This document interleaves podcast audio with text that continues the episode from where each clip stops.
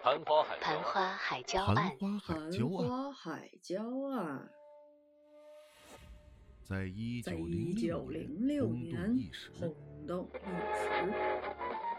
男子伸出修长的手指，慢条斯理地调着收音机的音量。当时里面正在播报的是被民间热议的南洋档案馆开罚的第一大案——盘花海椒案。男子皱了皱他的柳月眉，心说这都是什么牛鬼蛇神的播报？他们南洋档案馆开罚的第一大案，什么时候变成盘花海椒案了？人们都有说礁 盘踞在海上。他一个元老级别的当事人都没吭声，这些记者就敢信口开河，没有实地考察，也没有咨询知情人，就敢随意捏造事实。还有那些人云亦云的配音主播，但凡读过一点历史，知道一点常识，有过一点思考，就不会为这种言论站台。一九零六年的时候，你们才几岁，竟然也敢跟风搬弄是非？再说盘花海椒案根本就不是发生在一九零六年。要是按照民间版南部档案的记录，男子在调查盘花海椒案的时候，发现制造这起船只失踪案悬案长达十年之久的幕后黑手是桂系军阀。可是桂系军阀成立于辛亥革命之后，而辛亥革命发生在一九一一年。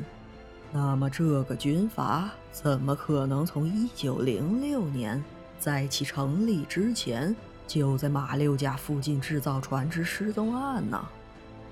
男子在调查盘花海礁案的过程中，也不会听到桂系军阀的船上的副官提到张启山这个人。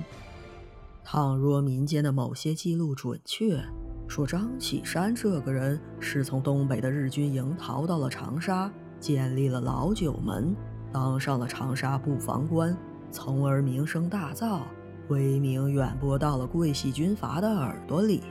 那么，就算此人能力超群，要达成这一系列的壮举，那也应该是一九三二年或者以后的事情，因为关东军侵占东北。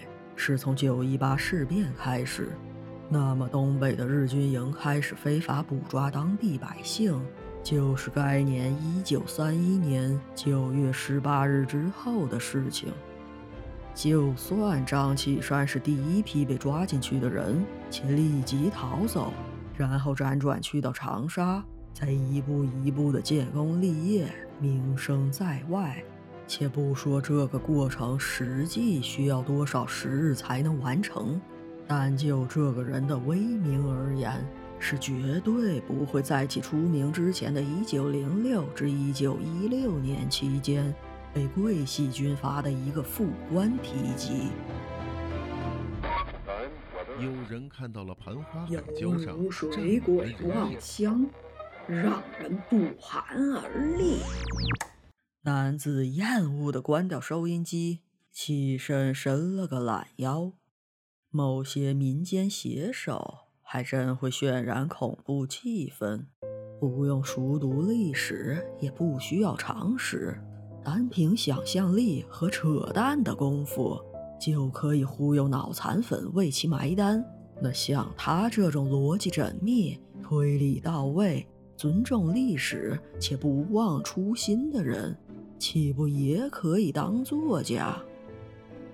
不过，也正是因为当时在南洋的人大多都听说过这个案子，导致整件事情被传得光怪陆离，真相也早被送到了千里之外。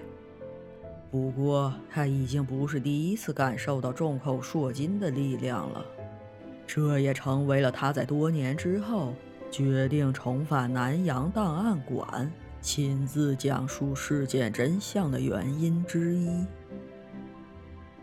在这些民间讲述者中，他尤其厌恶一个戴眼镜的胖子，每次都装作对他很了解的样子，给一群心智尚未成熟的年轻人讲他的故事。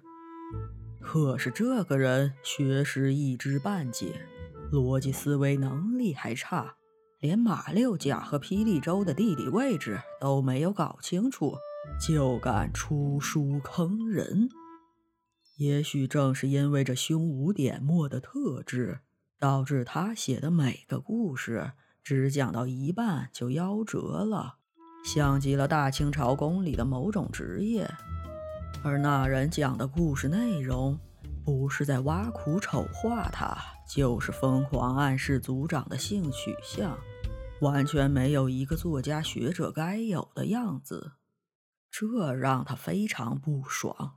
如果不是他现在变得彬彬有礼、衣冠楚楚，要按他年轻时候的脾气，早一个巴掌打到他满地找牙了，还能由得这小儿如此信口雌黄。不过那人的读者们亲切地称呼他为“只会挖坑的死胖子”。男子觉得读者的眼睛有时还是雪亮的。那些擅长挖坑的人，迟早会掉进自己的坑里。正所谓“常在河边走，哪有不湿鞋”。而等那些不成熟的年轻人长大之后，就会恍然了解当初幼稚的自己被忽悠的有多惨。而要说起忽悠，他敢认第二，就没有人敢认第一。倘若不是应了干娘临终前的遗愿，要低调做人，哪里能容得那个胖子再次妄口拔舌？似乎也是拜那个死胖子所赐，他被后辈们尊称为小张哥。